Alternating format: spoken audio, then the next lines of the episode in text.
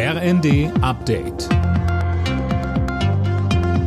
Stündlich neu. Auf den Punkt informiert. Ich bin Linda Bachmann.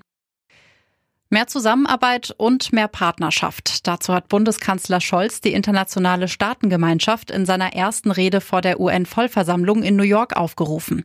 Laura König, angesichts der globalen Krisen sei das der einzige Weg. Ja, weder der Klimawandel noch globale Gesundheitsrisiken oder die Inflation lassen sich alleine lösen, so Scholz. Mit Blick auf den russischen Angriffskrieg gegen die Ukraine forderte er, den UN-Menschenrechtsrat zu reformieren. In dem ist Russland ständiges Mitglied und hat deswegen ein Vetorecht. Recht. Dass die fünf ständigen Mitglieder Entscheidungen des Gremiums blockieren können, wird schon länger als nicht mehr zeitgemäß kritisiert. Die Ukraine kann weiter auf Unterstützung des Westens setzen. Die geplanten Abstimmungen über einen Anschluss an Russland in den von russischen Truppen besetzten Gebieten werden von der internationalen Gemeinschaft scharf verurteilt. Kanzler Scholz etwa sprach von Scheinreferenten.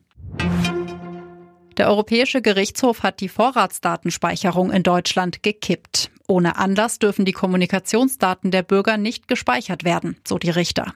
Nur unter bestimmten Voraussetzungen sei eine begrenzte Datenspeicherung möglich. Bundesjustizminister Buschmann begrüßt das Urteil. Es ist ein wichtiges Signal in einem Jahr, in dem Rechtsstaatlichkeit in der Europäischen Union kritisch zu diskutieren ist mit einigen und auch von außen angegriffen ist. Der EuGH macht klar, die Europäische Union ist ein Raum der Freiheit, der Sicherheit und des Rechts.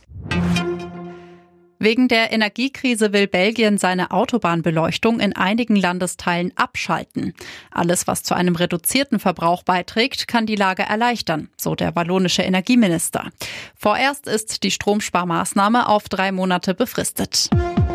Alle Nachrichten auf rnd.de